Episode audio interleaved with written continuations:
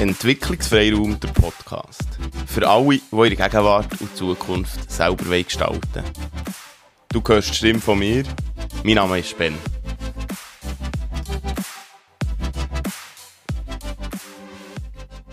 Herzlich willkommen.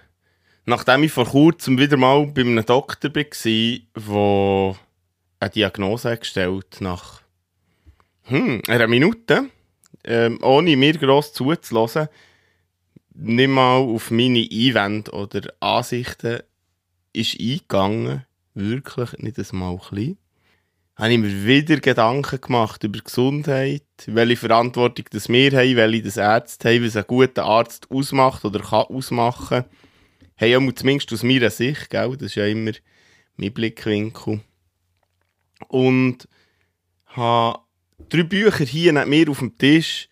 Über eins habe ich schon geredet, nämlich über ein Selbstheilungsgott vom Professor Dr. Tobias Esch, der Mediziner ist und gerade